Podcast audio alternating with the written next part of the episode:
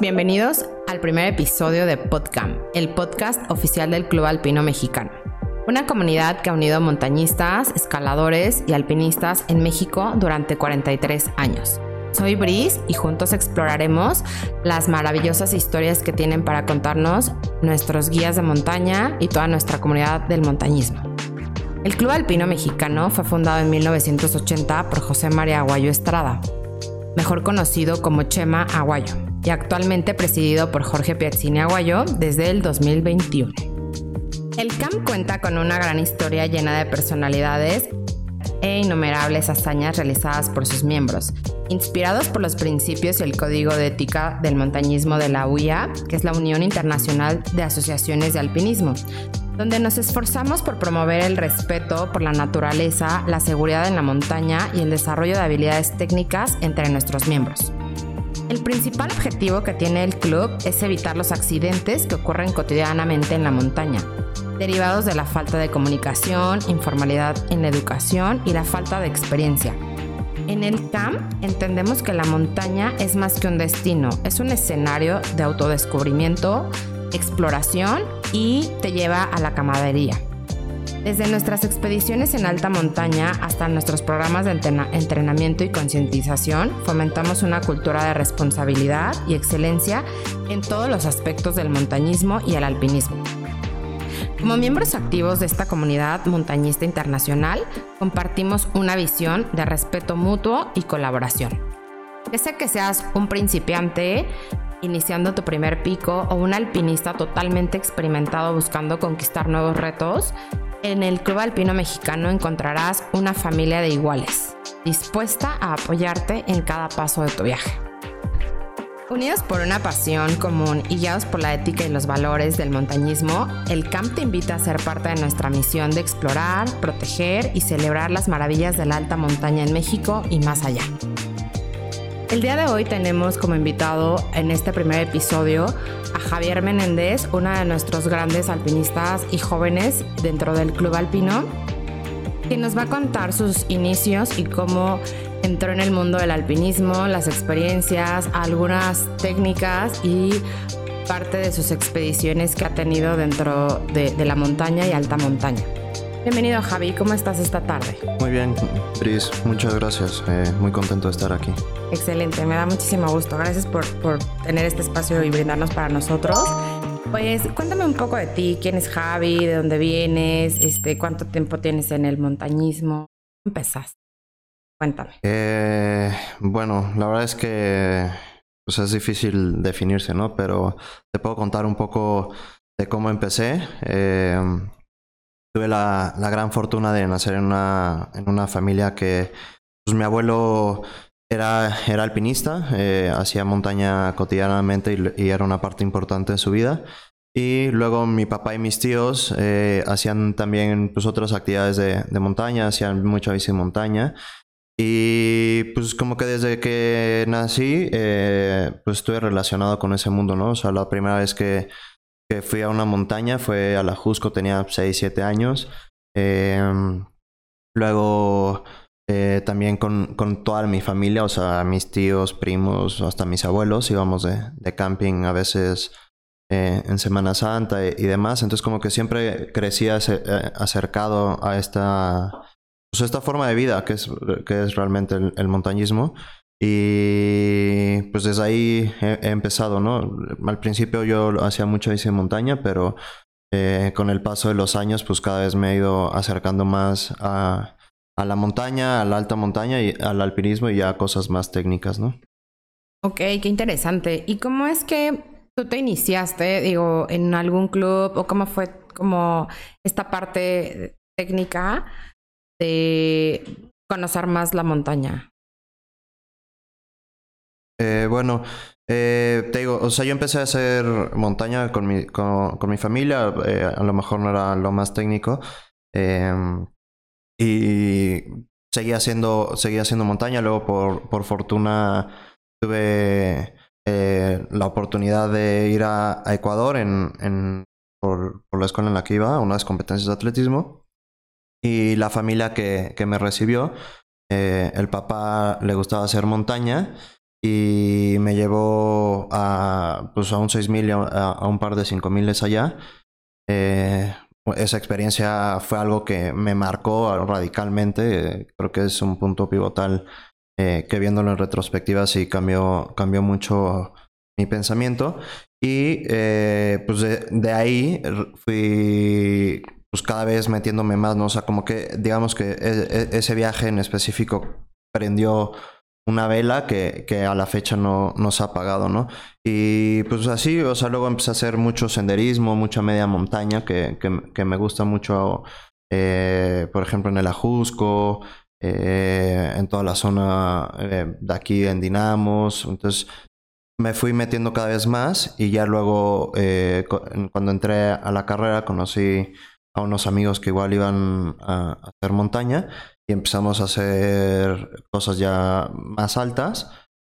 Y de hecho por eso fue que finalmente me fui acercando al club alpino, ¿no? Por, por una mala experiencia regresando de, de lista. Eh, nos secuestraron a, a, esos amigos y a mí. Y fue a partir de ahí que decidí meterme eh, ya al club alpino mexicano.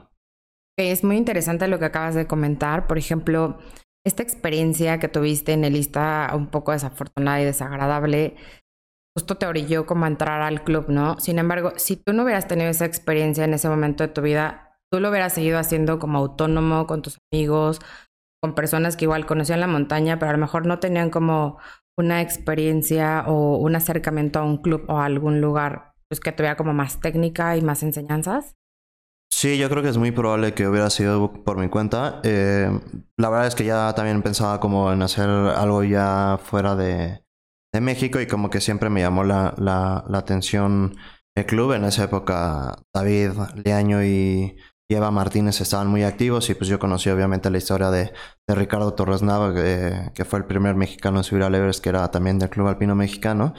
Y como que siempre me ha llamado la atención, pero creo que eh, esa necesidad como de salir con más gente, de, de, sentirme más seguro y como, pues sí, era gente que tenía mucho más experiencia que yo, eh, fue lo que finalmente me motivó a, a, acercarme al club, ¿no? Y que la verdad es algo que, que me ayudó mucho porque, por ejemplo, hasta esa época yo no, yo no hacía nada de escalada en roca ni, ni cosas más técnicas, era más senderismo y cosas como de larga duración pero no, no había hecho como cosas técnicas. Entonces, pues la, a, mí en lo específico eh, me, abrió, me abrió la mente también mucho el acercarme al club y ver que, que podía hacer montañas que a lo mejor solamente había soñado, que, que podrían estar cada vez más al, a la mano por, por toda la técnica que, que aprendí básico acá y que luego he ido perfeccionando eh, con el paso de los años, pero si no hubiera tomado ese curso y no hubiera tomado esa formación eh, estructurada, pues creo que no, que no se hubiera podido, ¿no? Ok. Por ejemplo, el CAM, ¿qué significa para ti? O sea, si lo pudieras definir en un par de palabras, ¿qué es para ti el CAM? Y digo, sabemos que te dejó esta parte técnica que te dio pie a seguir adelante. ¿Qué significa para ti el CAM? Eh, bueno, para mí, o sea, no necesito yo creo que dos, dos palabras. Para mí el CAM es familia, eh, lo que más me gusta de, del club. Eh, es un poco la filosofía. Eh, me, me, siento como en comunión con, con esa parte pero sobre todo me gusta mucho la comunidad que, de personas que he conocido. Eh, a, la, a, la, fecha tengo gente muy cercana a mí y muy importante en mi vida y que conocí a, a través de, del club, ¿no? Y que es al final lo más, lo más importante para mí, o sea, esa, esa comunidad de, de no, no de alpinistas o de escaladores así, porque al final a veces podremos compartir experiencias en montaña o no, pero es una comunidad que, que es genuinamente eh, pues con fines y, y pensamientos similares. Entonces es para mí una segunda familia. Entonces, para ti el Club Alpino significaría como una segunda familia y eso lo haría diferente de los demás clubes o demás lugares eh, donde se practica el montañismo. La verdad es que no, no, no es algo que yo podría saber porque no, no pertenezco como a más eh, clubes o, o demás. Pero pues creo que más bien eh, lo que te acerca es, o sea, creo que la montaña eh, te va curtiendo, te va formando, o sea, te, te, da como una estructura, yo creo que de pensamiento y, y como de ser. Eh, y más bien va por ahí, ¿no? O sea, como que la gente que hace montaña, como que tiene una manera de ser y de pensar como específica. Creo que es un poco diferente. Al final, las, las experiencias que vivimos en montaña son como tan intensas luego que, que, siento que te marcan. O sea, conozco mucha gente que ha ido a lo mejor una sola vez a la, a la naturaleza y le marca, le marca para toda la vida, ¿no? O sea, como que a, ver, y, y, creo que no solo la montaña, o sea, en general el estar en contacto con la naturaleza, digo, al final como que somos animales, entonces creo que habrá gente que a lo mejor le llame más el mar o el agua o así, pero creo que la, la, la gente cuando está en la naturaleza, no sé, no sé cómo explicarlo, pero te abre un panorama que es distinto y que al final te va marcando y te va definiendo, ¿no? Para ti, por ejemplo, ¿qué te marcó el estar en la montaña, no? Este contacto con la naturaleza, como bien lo defines, es muy diferente para cada persona. Para ti específicamente, ¿qué sientes cuando subes a la montaña? Eh, bueno, cuando yo, cuando yo voy en montaña, pues tú sabrás, son muchas horas de estar caminando, de estar pues, atentos a, de, de, al final eh, nos estamos arriesgando eh, en, en, mayor o en menor medida, pero en la montaña no hay, no hay riesgo cero, entonces tienes que estar siempre muy atento y muy pendiente de todo lo que está sucediendo. Pero al mismo tiempo, pues no vas platicando, ¿no? O sea, generalmente vas a, a mucha altura, vas haciendo ejercicio y no es, no es que puedas eh, mantener una conversación constante con las personas. Entonces muchas veces vamos callados y yo en, los, en, en, en lo especial eh, voy haciendo mucha introspección. O sea, Luego voy muchas veces pensando como en, en temas que, que, traigo y que tengo que resolver. Eh, y creo que eso a mí, digo, no, nunca he sido como religioso, pero creo que soy espiritual y, y, en la montaña siento como una conexión con algo, con algo más. Eh, por ejemplo, cuando amanece, hay, ciertos momentos que son mágicos, ¿no? Entonces creo que e, es muy lindo. Y también siento que lo, lo, que acaba pasando es que creas unos vínculos con las personas que, que, estás ahí en la montaña, porque muchas veces es, está dependiendo tu vida de, de, esa otra persona. Entonces creo que genera unos vínculos bien, bien lindos. Eso está súper interesante lo que acabas de comentar y justo me recuerda a la, a la respuesta que nos diste hace rato, ¿no? Nos, nos contaste que después de, del ciclismo de montaña te subieron por primera vez a un 5000, un 6000 este, en Sudamérica, ¿no? ¿Qué montañas fueron específicamente? No traías técnica, no traías como esta escuela, pero ahora que ya las tienes, eh, ¿cuál han, ¿cuáles han sido tus montañas más altas en las cuales iniciaste? Digamos, no sé, primero fuiste a los Dinamos, al, a la Jusco y posterior te lanzaste a un pico de Orizaba, te lanzaste a Lista. ¿Qué hiciste primero? ¿Cómo iniciaste estas altas montañas aquí en México? Eh, sí, o sea, como que había ido al Nevado de Toluca, eh, creo que una vez a la Malinche y, ya de ahí brinqué inmediato a Lista y Lista pues, es una montaña que tenemos muy accesible aquí a la ciudad. Eh, y pues empecé, o sea, después de que tomé el curso de, del, del CAM, eh, pues empecé a ir mucho por mi cuenta. He hecho mucho montañismo. Me gusta a mí eh, luego estar solo en la montaña, como que siento que no me conozco tan profundamente como cuando estás realmente solo y tú tienes que hacerte cargo pues, de todo, de, las decisiones, de la gestión del riesgo, de, de, prácticamente todo. Y a veces tenemos una conversación, ¿no? O sea, ¿le sigo, no le sigo? ¿Qué tanto estoy dispuesto? Y pues a mí en específico, Elisa creo que fue mi gran maestra. Eh, es, una montaña que, he explorado bastante y que, creo que aún en esta época que ya hay tanto deshielo, puede ser un lugar para, ir aprendiendo y perfeccionando obviamente la técnica que, hayamos aprendido. Sí, correcto. Cuéntame, ¿cómo te entrenas para ir a la montaña? O sea, ¿qué necesitas principalmente de vestimenta, equipo? ¿Qué necesitas para subir una montaña? Para todas las personas que no que nos están escuchando y que nunca han tenido un acercamiento con una alta montaña y que dicen o que han escuchado experiencias de amigos de, ah, yo fui al pico, fui a lista y piensan que es de un día para otro, este, ¿qué necesitan o qué, qué equipo llevan? ¿Cómo te entrenas? Eh, bueno, yo creo que es como cualquier deporte, ¿no? O sea, no, no una persona que empieza a correr no, no va y corre un maratón, ¿no? O sea, habrá que quien, quien lo pueda hacer, pero por lo general de 5, 10, 21 kilómetros y vas progresando.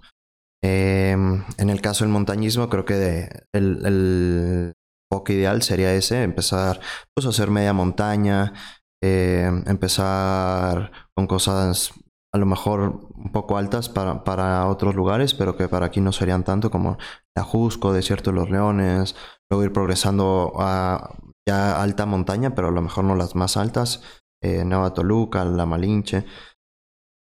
Y con el paso de, este tiempo, lo que van a ir haciendo es, pues, obviamente perfeccionando sus, sus, conocimientos.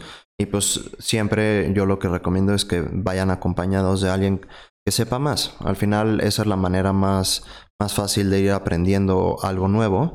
Y pues justo eh, ahí es donde entran los clubes de montaña, ¿no?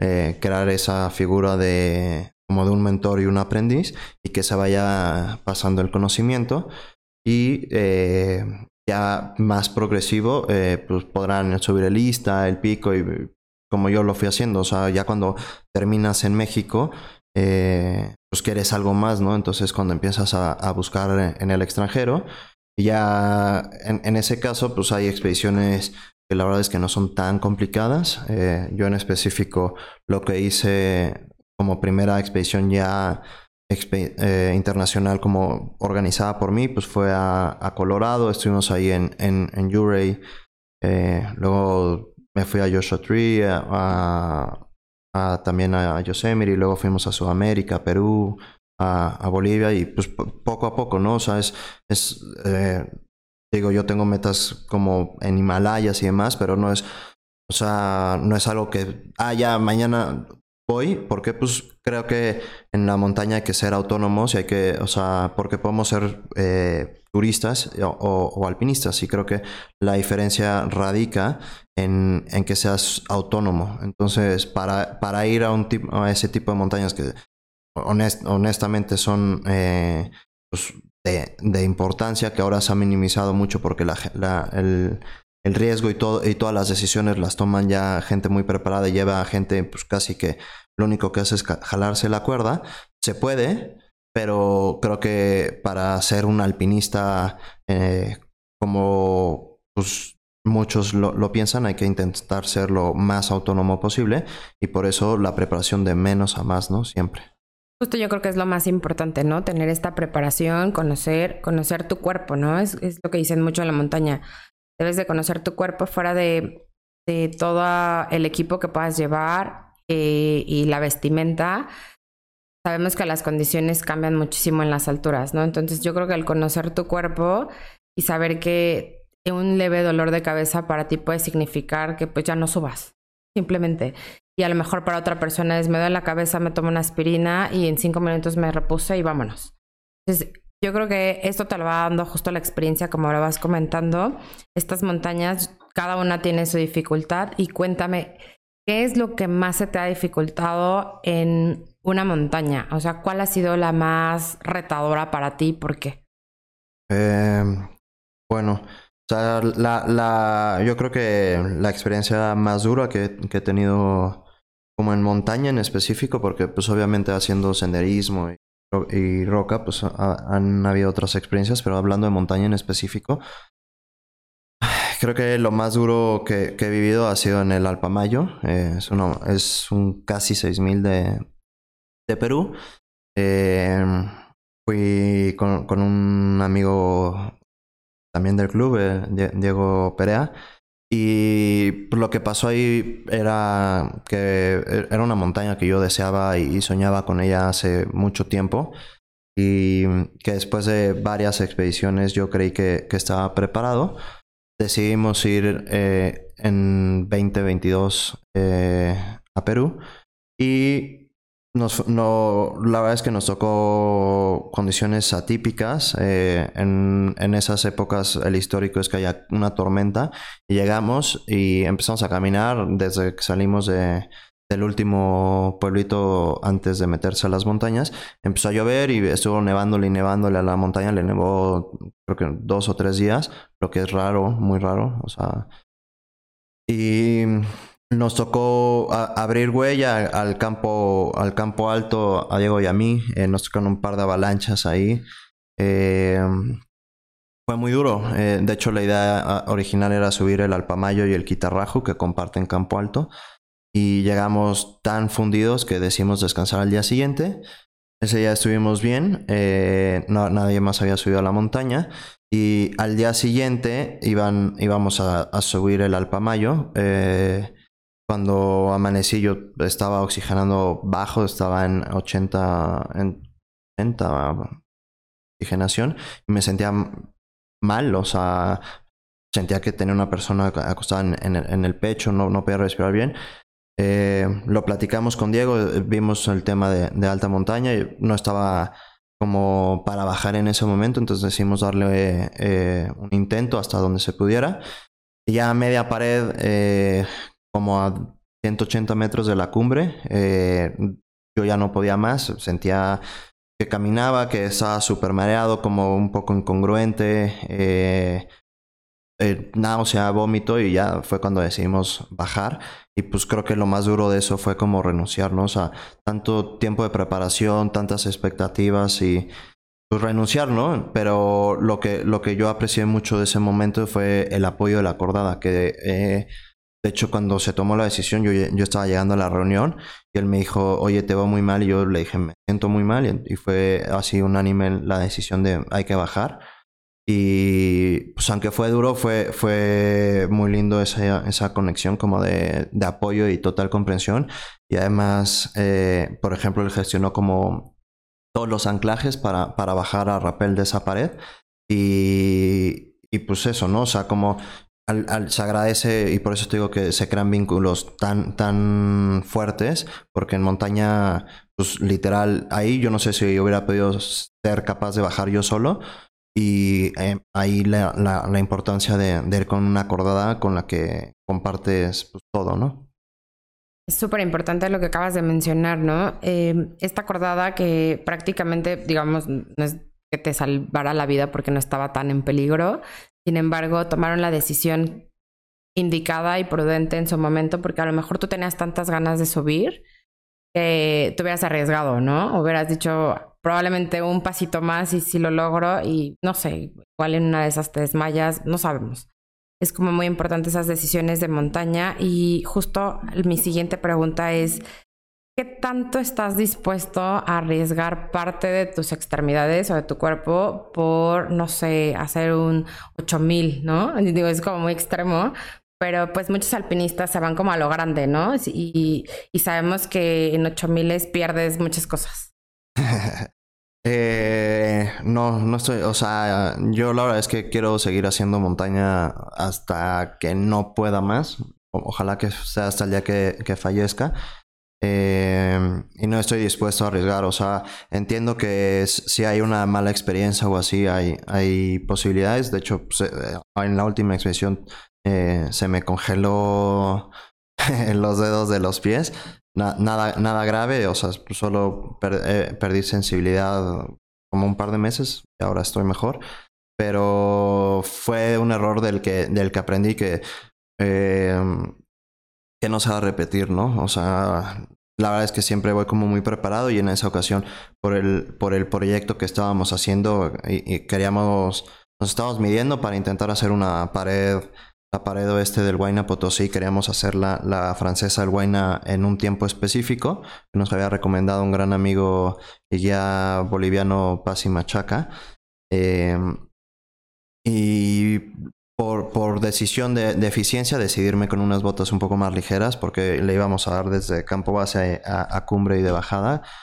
Eh, y eso motivó que se me congelaran. Entonces, es algo de lo que yo aprendí, que si bien eh, hay un libro que me gusta mucho que se llama Alpinismo, el arte de la eficiencia, eh, pues es algo que no, no estoy dispuesto a volver a pasar. Entonces, creo que, que no, no, no hay mejor objetivo eh, cuando se sale a la montaña, que es regresar a, casa sano y salvo. Para mí, la cumbre es, la verdad, algo secundario. O sea, eh, siempre, siempre se quiere lograr la cumbre y obviamente es el objetivo, pero, pero lo importante realmente es regresar a casa, ¿no? O sea, hay muchas eh, historias de, épicas, de gente que se queda y, demás, y creo que eh, hay muchos ejemplos de, gente que ha hecho cosas muy interesantes. Yo en lo personal admiro mucho a Steve House y él lo que habla mucho es de errar en el, en el lado correcto, ¿no? O sea, entonces siempre o sea, sí ir empujando nuestros límites y ir progresando y cada vez hacer cosas más, fuertes y a lo mejor abrir una ruta o lo que sea, pero siempre a través de errar en el lado correcto, ¿no? Que es errar, preferible ser China, a lo mejor sí podíamos haber subido y, y, nos bajamos, pero la otra, la otra cara de la moneda es, pues ya no bajaste y te quedaste, ¿no? Entonces, si, bajas y, aprendes, lo puedes volver a intentar, pero de la otra manera ya no. Entonces, para mí sí es muy importante mantener ese mindset siempre en la montaña. Y yo creo que es lo más importante y, y justo como dicen algunos guías dentro del Club Alpino Mexicano, la cumbre más importante es cuando regresas a casa, ¿no? O sea, fuera de que ya tocaste la cima y llegaste, eh, lo más importante es llegar a casa sano y salvo y completo, ¿no? Y obviamente que con toda tu cordada con la que vas, pues regresen en las mismas condiciones.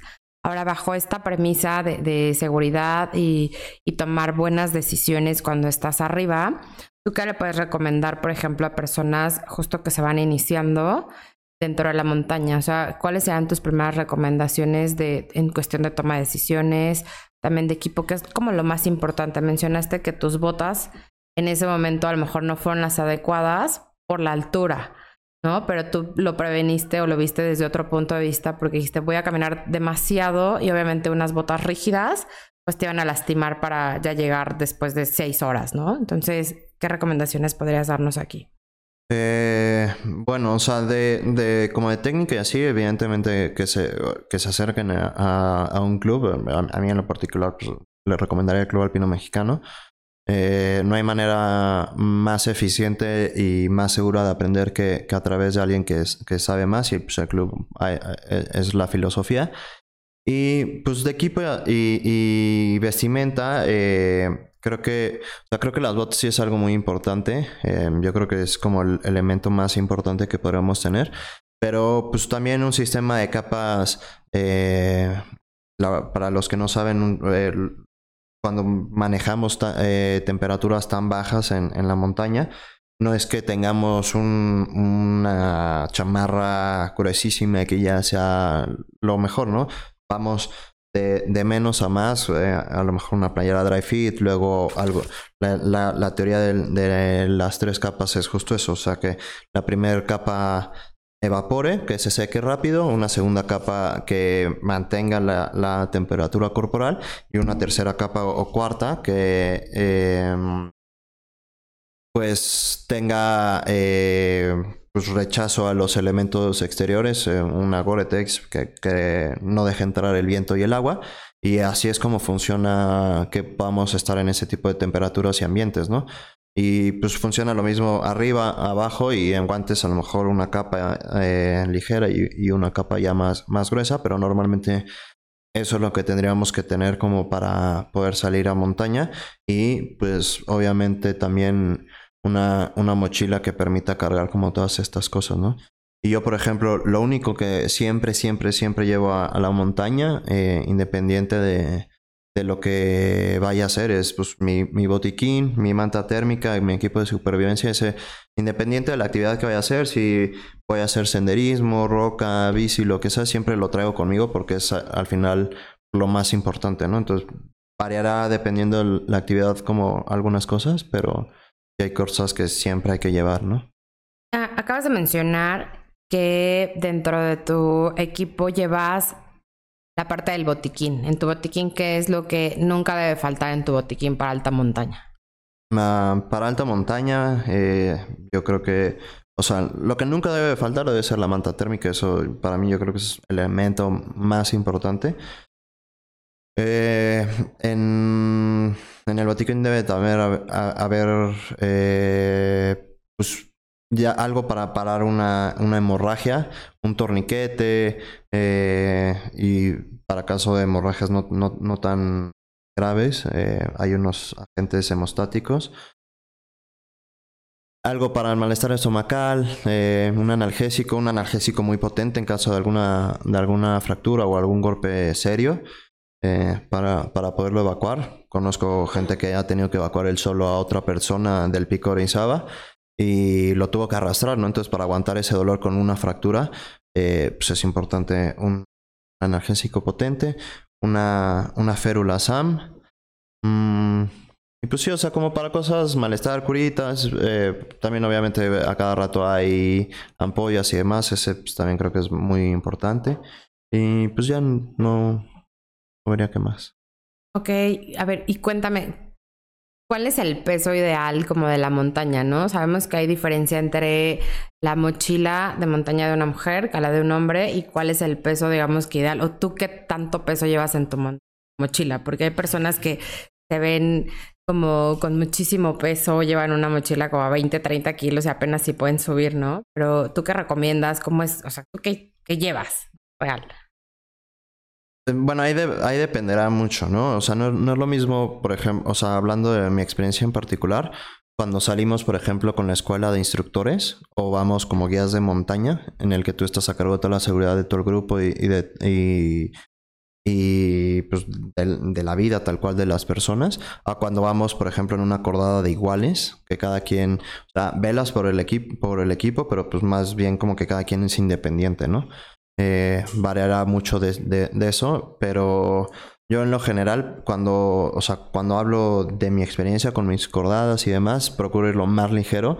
Verdad es que con, con pocas cosas se pueden hacer muchas, muchas maniobras eh, y, y, y, procuro ir muy ligero, eh, cada vez menos, obviamente llevando lo esencial, pero sí creo que para poder hacer cosas más más técnicas, más grandes, eh, hay, hay, que ser muy eficientes con el, con el peso y, y, por eso ese mindset, pero cuando vamos con, con, escuela y demás, pues obviamente llevamos cosas extras por, por, porque al final estamos cuidando de la otra persona, ¿no? O sea, no es lo mismo que lleves 10 años y sepas que en un caso de ventisca se te pueden volar los guantes y que que hay que tener cuidado con eso. A veces los, la gente como que no tiene ese tipo de precauciones o se les puede ir la mochila en el glaciar. Es como que tenemos que llevar ciertas cosas previendo pues, eh, posibles incidentes como con gente que, que tiene menos conocimiento. Entonces ahí llevamos más cosas. Pero yo creo que como unos, o sea, en un ascenso deberían de ser como unos 8 o 10 kilos más o menos lo que estaremos cargando, ¿no? O sea, sí, sí es algo de relevancia y por eso es también importante el entrenamiento. Ok, ¿qué tipo de entrenamiento tienes para hacer alta montaña? Digo, necesitas correr, no sé, 10 kilómetros todos los días, este, cargar pesas, subir escaleras con peso, o sea, ¿cómo, cómo, este, cómo te entrenas? Uh, yo la verdad, eh, o sea, no hago entrenamiento como de gimnasio, sí debería, eh, y tengo cordadas que lo hacen.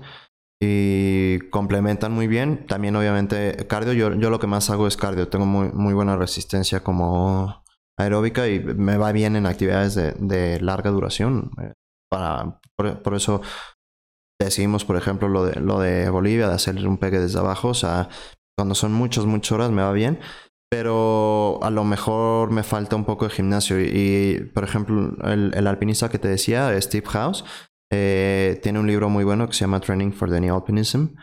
Y lo he estado leyendo y, por ejemplo, lo que recomiendo pues, es subir montañas, meter, por ejemplo, en la maleta, pues, literal, no sé, 15 kilos de, 15 litros de, de agua, subirlos, te los tomas o los tiras o lo que sea y lo, lo, luego bajas y estar entrenando así, intervalos de, de, rendimiento y demás.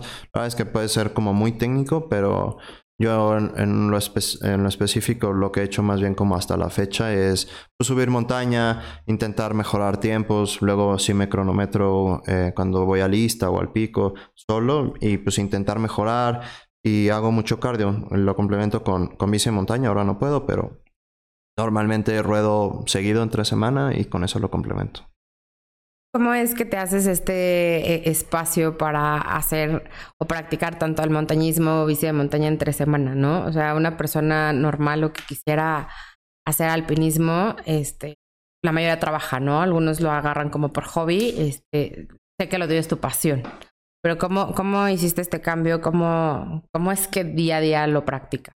Eh, bueno, pues obviamente cuando, cuando tienes una pasión de, de este tipo, va a haber sacrificios que tienes que hacer, ¿no? Eh, creo que a veces sacrifico mucho como tiempo de estar con mi familia, eh, tiempo con mis amigos y la verdad es que pues, es gente que es para mí muy importante, pero creo que para algunos objetivos que, que son como a largo plazo, eh, te tienes que estar dedicando todo el tiempo, ¿no? Y al final eso fue lo que...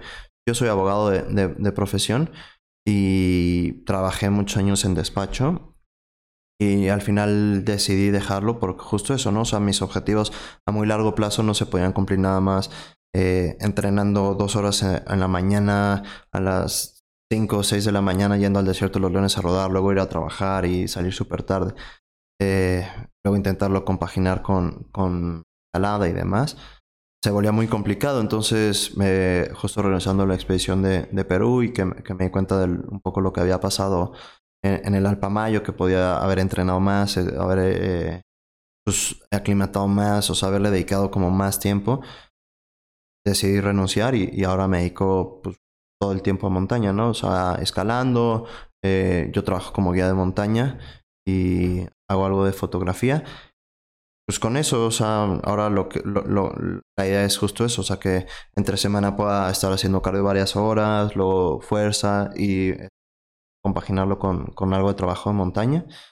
Pero, pues obviamente es algo que pocos pod podrán tener ese privilegio, ¿no? Pero eh, lo que sí se puede hacer, sin duda, es hacer sacrificios y, pues como cualquier deportista, o sea, ves a mucha gente que se levanta a las 4 o 3 de la mañana a tener que entrenar y creo que realmente si es tu pasión, o sea, si es algo que te motiva, un eje sobre el que gira tu vida, pues hacen sacrificios, ¿no? Tengo una, una prima, por ejemplo, que es maratonista y pues eh, también hace los mismos sacrificios, ¿no? Creo que si es algo como que tan importante para ti, vas a encontrar la, la manera en la cual hacerlo. Esto es como súper importante, ¿no? El, el, hecho de encontrar tu pasión y, y, enfocarte a la misma y no desviarte ya por, otras cosas que a lo mejor pues sí te dejaban, que eran satisfactorias para ti en cierto momento, pero te diste cuenta que pues no era tu lugar, ¿no? O sea, básicamente tu lugar es la montaña, eso está increíble. Y me imagino que la gente a tu alrededor al inicio te haber dicho que eras un loco desquiciado y que por, por, qué cambiaste como parte de la estabilidad por estar en las alturas, ¿no? Yo creo que no sé si no lo, no lo entendían en ese momento, probablemente ya lo entiendan. Cuéntame un poco cómo te fue ahí. eh, pues sí, es, es, raro, ¿no? O sea, creo que esta, esta pregunta seguro que se la han hecho a casi cualquier alpinista. Hay respuestas muy famosas, por ejemplo, de, de por qué escalar el Everest, pues porque está ahí, ¿no? Eh, pero creo que creo que con el paso del tiempo la gente cercana a mí ha ido un poco a poco entendiendo por qué lo hago y, pues creo que es cuando es algo como tan fuerte, eh, al final se nota, ¿no? Y eh, obviamente no es que ser abogado me lo odiara o que no me gustara, sino más bien la montaña me hace, me hace sentir que estoy en el lugar correcto, que, que es lo mío, ¿no? O sea, cuando estoy en la montaña como que tengo una sensación de que debo de estar ahí y al final pues lo han ido entendiendo. La verdad es que, por ejemplo, mis papás me han apoyado mucho. Eh, obviamente igual pues les correspondí, o sea, terminé la carrera, tengo una carrera, eh, ejercí e, esa carrera un rato, entonces como que de cierta manera no he sido de que, ah, lo mando todo al diablo desde el inicio y súper, sino como que también fue un poco calculado,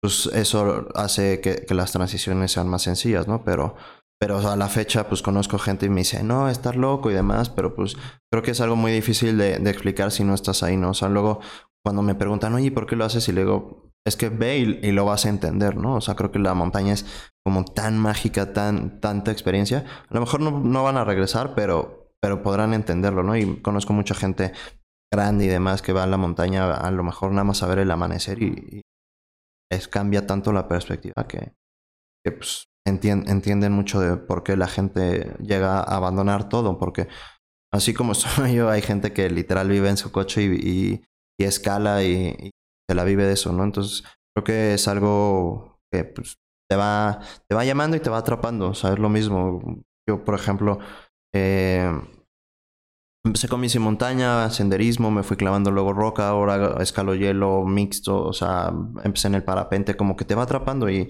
y pues te digo, creo que es un estilo de vida, es como la manera de, de entenderla y es como te va atrapando.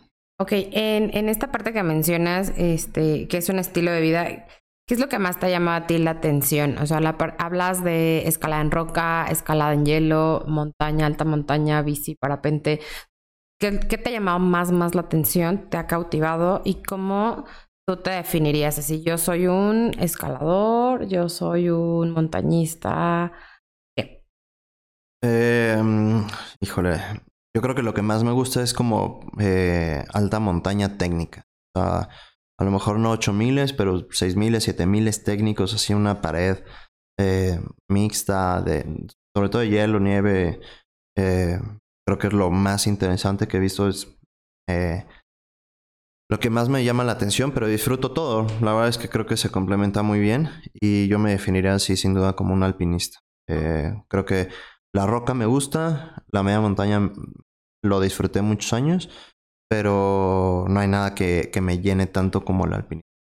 Ok, esta pared mixta que acabas de comentar, ¿cuál sería un ejemplo que nos podrías dar? O sea, ¿qué, qué montaña sería esta mixta? De, ok, no son 8000 obviamente, 5000, 6000, 4000 incluso. A ver, ¿cómo se haría? Eh, pues piensa, por ejemplo, en la cara norte de Leiger, eh, a lo mejor la pared sur de la Concagua, eh, pues hay muchas rutas. Creo que dependiendo de, o sea, el Monte Robson, se me vienen muchas a la mente. Eh, pero pues es, implica eso, ¿no? O sea, como ya es una pared tal cual, o sea, las inclinaciones ya son constantes. Hay para, eh, escalada algo de tradicional, alpina, eh, hielo, nieve, o sea, como que encuentras condiciones de todo, ¿no? O sea, creo que por eso me llama tanto la atención, porque tiene, o sea, si solo eres como buen escalador de, piedra y no sabes nada, por ejemplo, de nieve floja o no, no sabes leer las condiciones como de avalancha y demás, pues puedes ir ahí, a lo mejor provocas un incidente con una avalancha, ¿no? O, te puedes volver el mejor escalador de hielo, pero si no ubicas cómo meter un camp, pues tampoco lo vas a poder hacer, ¿no? Entonces creo que por eso me llama tanto la atención. Y, por ejemplo, usted decía, a mí un objetivo que me gustaría subir algún momento de mi vida sería la pared sur de la Concagua, ¿no? y es, es, una pared técnica. Eh, otra así mítica, pues eh, el Matterhorn, eh, todo, todas ese tipo de montañas que, involucran como las tres condiciones. Ok, y de estas que mencionas o, cuéntanos alguna experiencia que hayas tenido en una pared mixta, cuál ha sido el reto mayor al que te has enfrentado y también si has tenido como algún incidente en estas, estas paredes. Eh, bueno, pues el incidente yo creo que sería como por ejemplo el del Alpamayo que, que, me tuve que eh, bajar. Em, fuera de ese, pues creo que no, o sea, nos ha ido bien. Eh, ahora en Bolivia intentamos hacer la travesía integral del Pico Miyuni, que es eh, una montaña ahí que está cerca de, del Huayna Potosí y agarrar Larissa. Em, nos, cayó, nos cayó una piedra muy cerca, a mí en específico me cayó muy cerca. Eh, y por eso decidimos ya abandonar la ruta. Em, como que se me vienen esos incidentes, pero pues, en general nos ha, nos ha ido bien. Eh, eh, en, tanto en, en, Perú como en, Bolivia nos fue relativamente bien y pues, de experiencias, tengo más conocidos que, que les han como pasado ciertas cosas, pero es, es, lo que te digo, o sea, creo que más bien ha, sido pues siempre ser prudentes y saber leer las condiciones. Eh, para, para mí es importante encordarme con alguien que, que compartan la misma filosofía, porque hay mucha gente que a lo mejor por querer lograr el objetivo pues, se arriesga más y creo que ahí es donde entra el juego como de, la acordada. Totalmente. Es como súper importante la parte de la acordada. Lo mencionábamos en alguna plática anterior que la acordada es como esta persona que van juntos, te salva la vida porque pues si tú llegas a resbalar, él en ese momento se ancla y te salva, ¿no? O al revés, ¿no? Que siempre se van cuidando, es, es mutuo esto. Dime, por ejemplo, dentro del club alpino mexicano, ¿tú has tenido como alguna experiencia, no sé, con alumnos de enseñándoles y este y que tengan algún incidente o, tú cómo les transmites como esta parte de la seguridad respecto también a las cordadas o lo importante que es tener como esta cordada? Eh, sí, o sea, en, en salidas de la escuela nos ha tocado un par de, de incidentes. Eh, me viene mucho a la mente una salida que hicimos a lista que eh, me tocó estar como a mí encargado y coincidimos con, con otro socio del club, eh, Chava Delgadillo. Em, llegamos a cumbre, íbamos bajando y en la bajada eh, ahí por Totonacos había un equipo que estaba entrenando para, para ir a Sudamérica, no me acuerdo si Perú, Bolivia, habían estado haciendo prácticas de anclajes y demás. Y en la bajada, en Totonacos, eh, tuvieron un accidente. Se había, creo que, fracturado la pierna, no me acuerdo bien. Y pues tuvimos que ayudar, ¿no? Eh, bajamos sus cosas. Eh, ellos ya habían bajado como al refugio de los 100 y estaban con, con los de socorro alpino y nosotros les ayudamos a bajar como todas las cosas y apoyar un poco ahí y ya nos bajamos, ¿no? Entonces como que me viene a la mente ese otro incidente en las ventanas que igual se había fracturado em, un tobillo una señora y la bajamos. Entonces como que, pues al estar en la montaña estás em, pues expuesto a, no solo que te suceda a ti, sino que a alguien más. Entonces como que siempre la filosofía es esa, ¿no? O sea, estar preparados y poder ayudar en lo, en lo que se requiera. Y, y pues por eso es tan importante la preparación del club. O sea, en el club tenemos varias eh, clases como de primeros auxilios, de, de rescate en, en montaña y demás.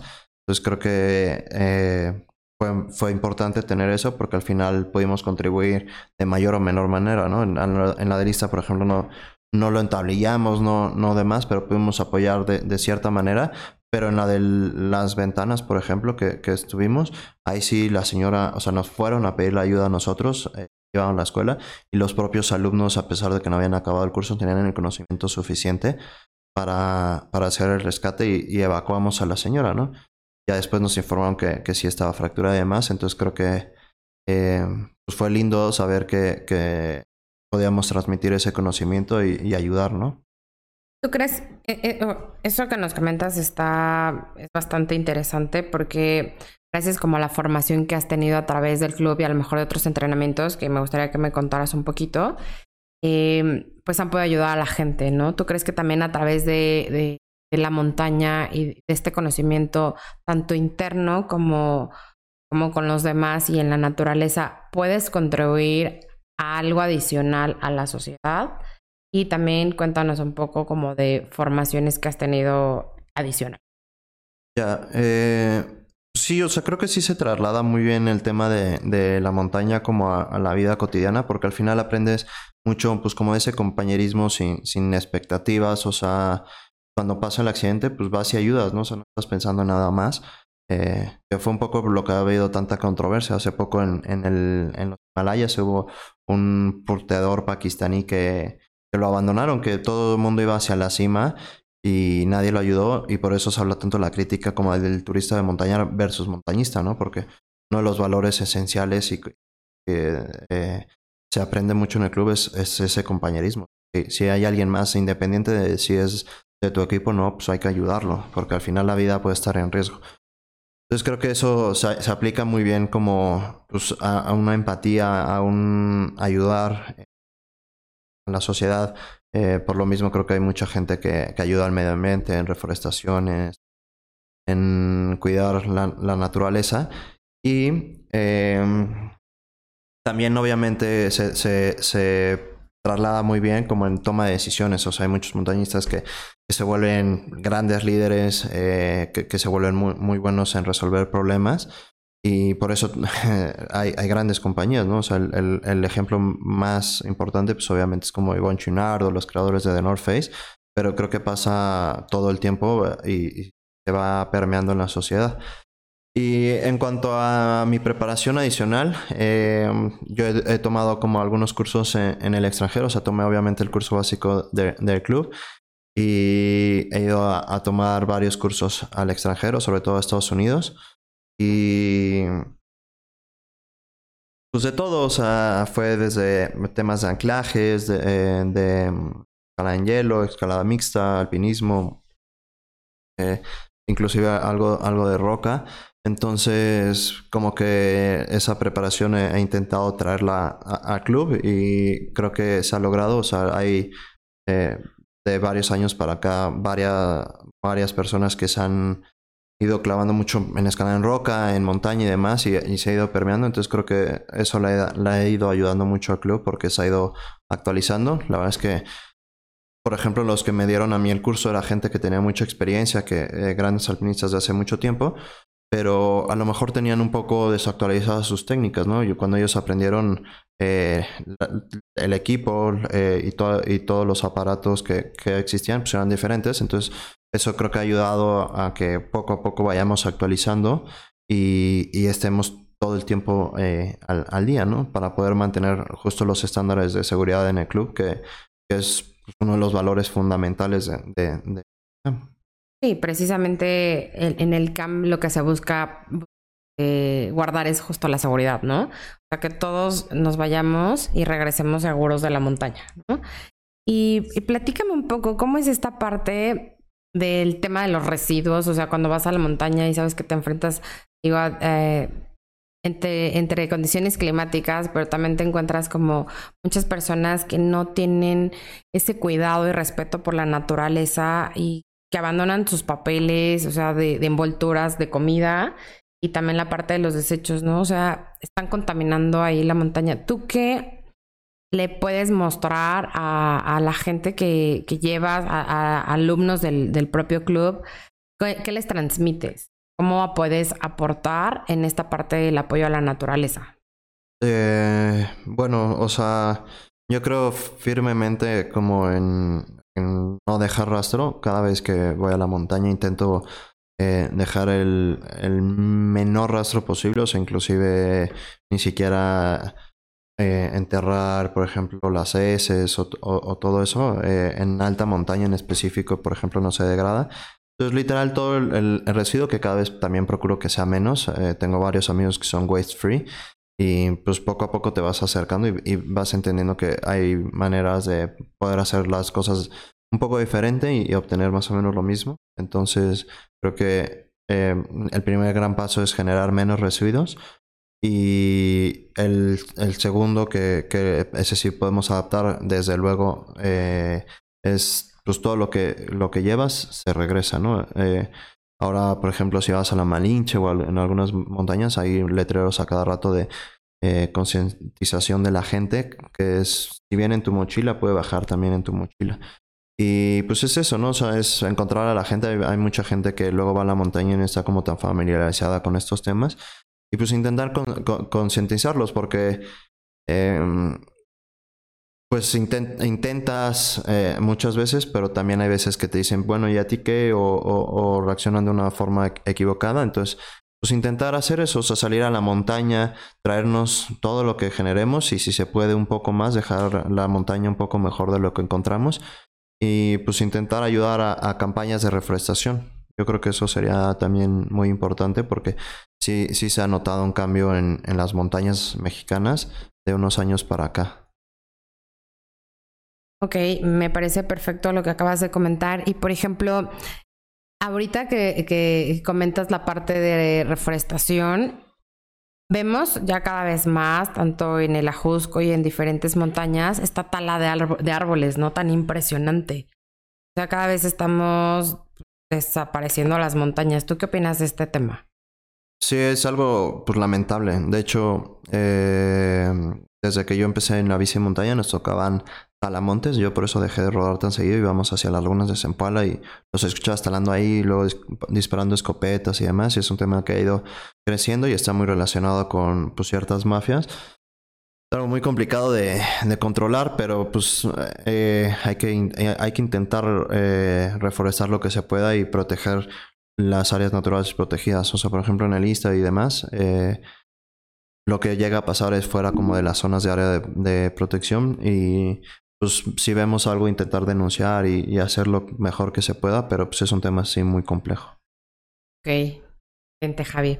Bueno, a ver, platícame, ya, ya estamos casi por terminar eh, esta entrevista, esta plática, pero a ver, eh, platícame un poco Tres palabras. ¿Quién es Javi? Rapidísimo. Eh, bueno, pues alpinista, eh, amante de la naturaleza y yo creo que de los animales.